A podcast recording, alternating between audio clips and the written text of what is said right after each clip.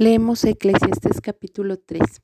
Todo tiene su tiempo y todo lo que se quiere debajo del cielo tiene su hora, tiempo de nacer y tiempo de morir, tiempo de plantar y tiempo de arrancar lo plantado, tiempo de matar y tiempo de curar, tiempo de destruir y tiempo de edificar, tiempo de llorar y tiempo de reír, tiempo de endechar y tiempo de bailar, tiempo de esparcir piedras y tiempo de juntar piedras, tiempo de abrazar y tiempo de abstenerse de abrazar, tiempo de buscar y tiempo de perder, tiempo de guardar y tiempo de deshacer, tiempo de romper y tiempo de coser, tiempo de callar y tiempo de hablar, tiempo de amar y tiempo de aborrecer, tiempo de guerra y tiempo de paz.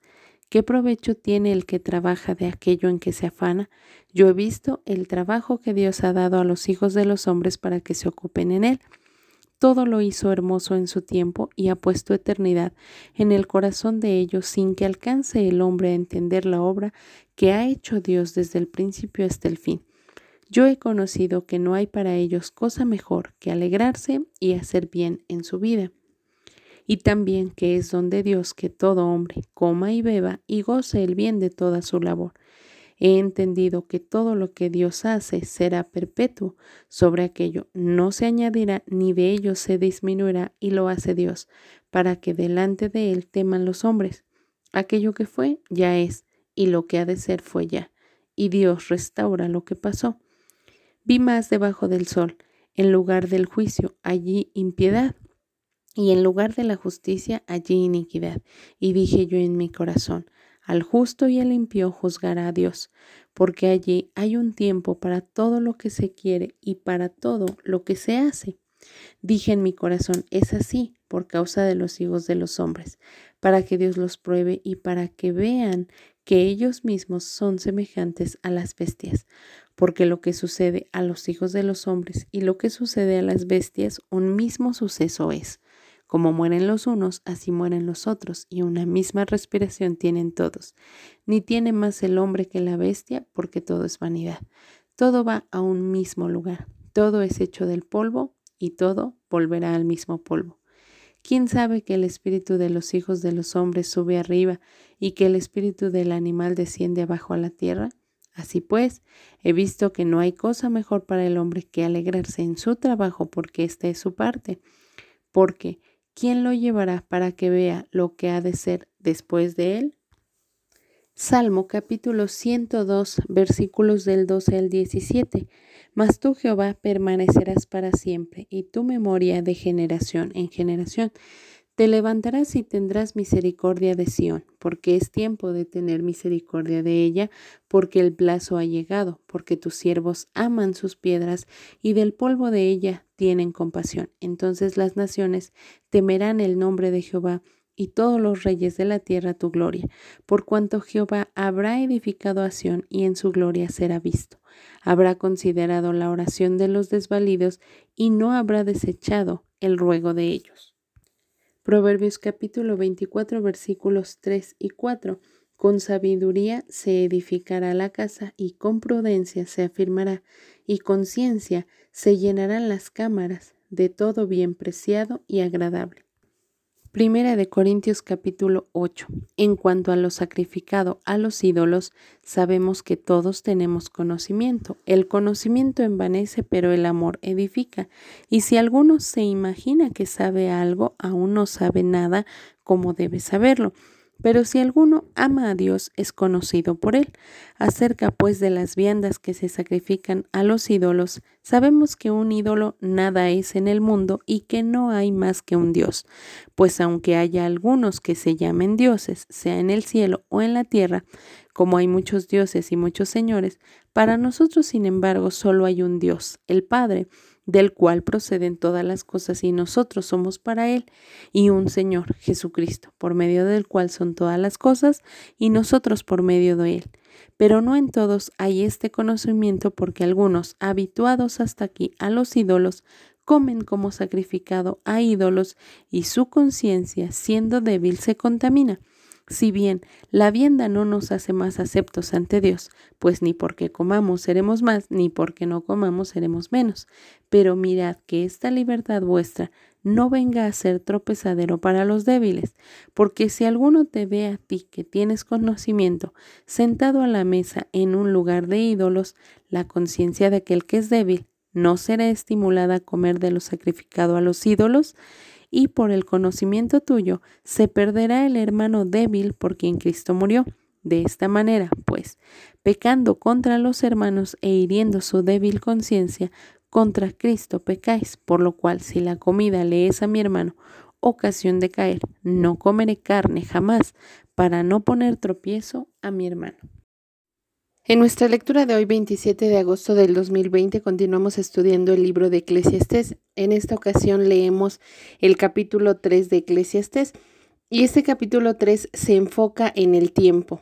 Y muchas veces hemos utilizado este tipo de versículos para ocasiones especiales porque el capítulo 3, versículo 1 dice, todo tiene su tiempo y todo lo que se quiere debajo del cielo tiene su hora y es utilizado en cumpleaños, en aniversarios, en bodas, porque lo consideramos como algo hermoso. Sin embargo, en este momento, Salomón no lo está viendo con algo hermoso, lo está viendo como una monotonía.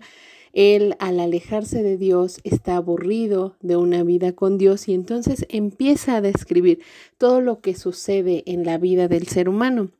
Y menciona la palabra tiempo 31 veces en este versículo. El hecho de que él enfatizara tantas veces esta palabra estaba simbolizando no algo hermoso, sino una monotonía.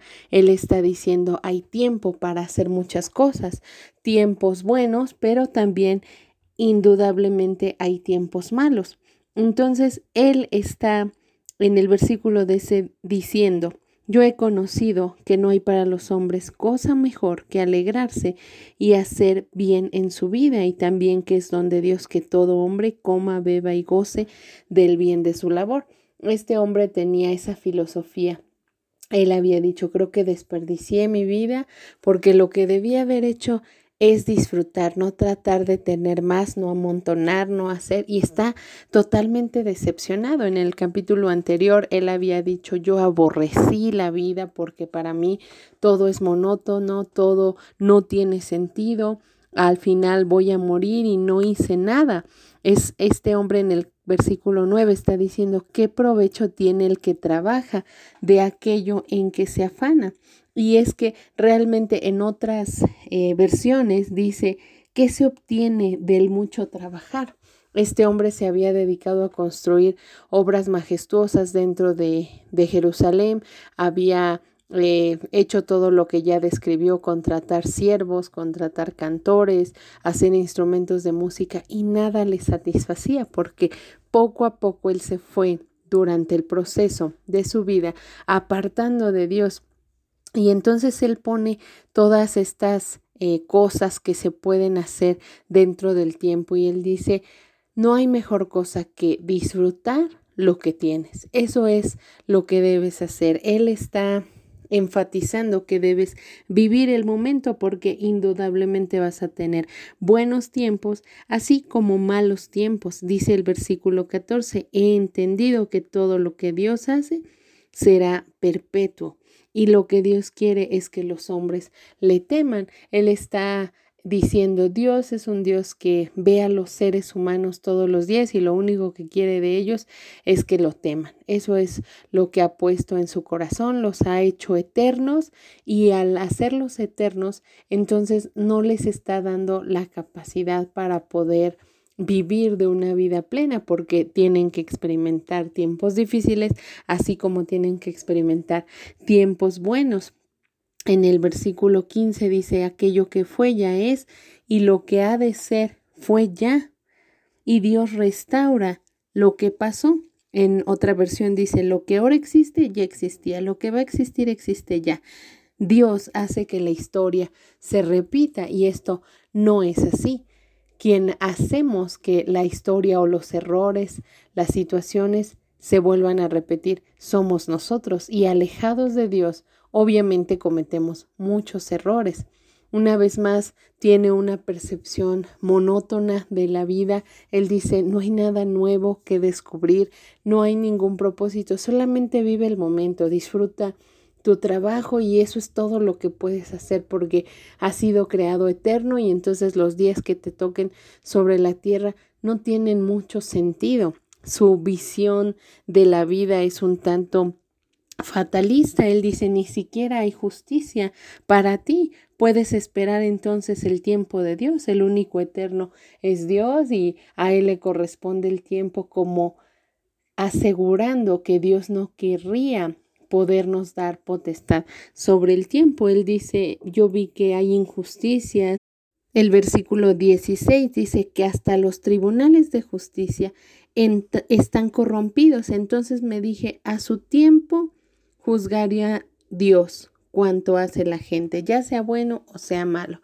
Es decir, realmente a nosotros no nos corresponde más que vivir como animales e incluso lo menciona el versículo 18, esta situación es así para que los hombres vean que ellos mismos son semejantes a las bestias, es decir, así como un animal solamente vive el momento y si tiene alimento lo come y está, Así debería ser el hombre porque no tiene una manera diferente de vivir el tiempo. El tiempo no le corresponde y entonces a su vida van a vivir cosas buenas o van a venir cosas malas y entonces pues simplemente como que las tiene que sobrellevar.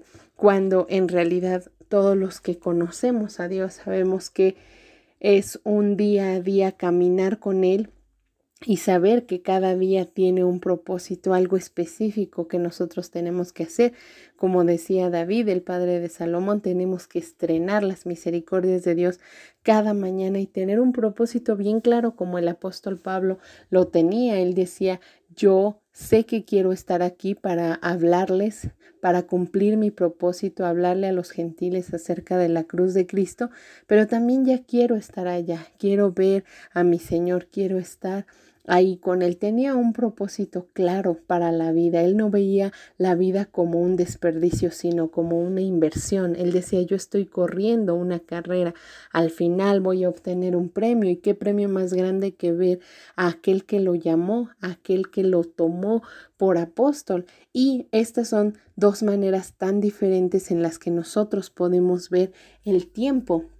Y aquí algo bien claro que Dios nos dice a través de esta palabra. Recordemos que aunque lo dijo Salomón, nosotros tenemos que saber que Dios tenía una intención de que estas palabras llegaran a nuestro corazón y específicamente habla sobre el asunto de el tiempo de llorar y tiempo de reír. Necesitamos conocer perfectamente los tiempos en los cuales Dios nos tiene. Quizá tu infancia fue muy dolorosa, ya tuviste tiempo para llorarla, pero quizá Dios ya no quiere que estés en ese tiempo de, de lamentarte, quiere que pases a un tiempo de de risa, de gozo. Quizá tuviste en tu vida tiempos de carencia, pero Dios ya no quiere que estés enfocado en esos tiempos de carencia, sino que ahora disfrutes de la abundancia. Y tenemos que saber exactamente los tiempos de Dios, conocer los tiempos de Dios. Eh, también en el libro de Cantares nos dice que cuando el esposo estaba en el reclinatorio, el nardo dio su olor. Y esto es precisamente conocer exactamente los tiempos del amado.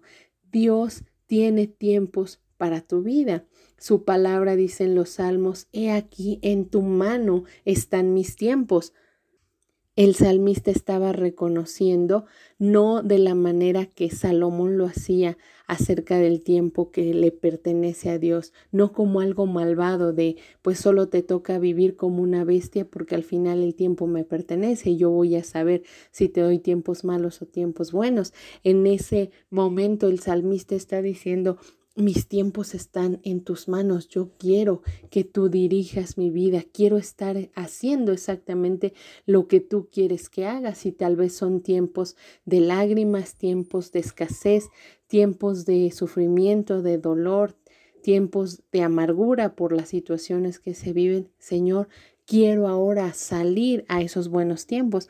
Aquí nos damos cuenta cómo después de un tiempo malo, siempre hay un tiempo bueno. Y tenemos que entender que después de la tormenta siempre viene la calma. Y de parte de Dios eso es lo que quiere que aprendamos acerca de este capítulo 3. No importa cuán difícil haya sido la dificultad que tengas que enfrentar, después de eso vendrá la calma. Y tienes que aprender a saber que Dios tiene tus tiempos en sus manos y que Él te ama que desea cuidarte, que desea amarte, que desea consolarte en esos momentos difíciles, pero que necesitas hacer lo mismo que hizo el salmista, entregarle tus tiempos a Dios y solamente pedirle sabiduría para aprender a vivir en ambos tiempos, tanto en los de dificultad como en los de felicidad.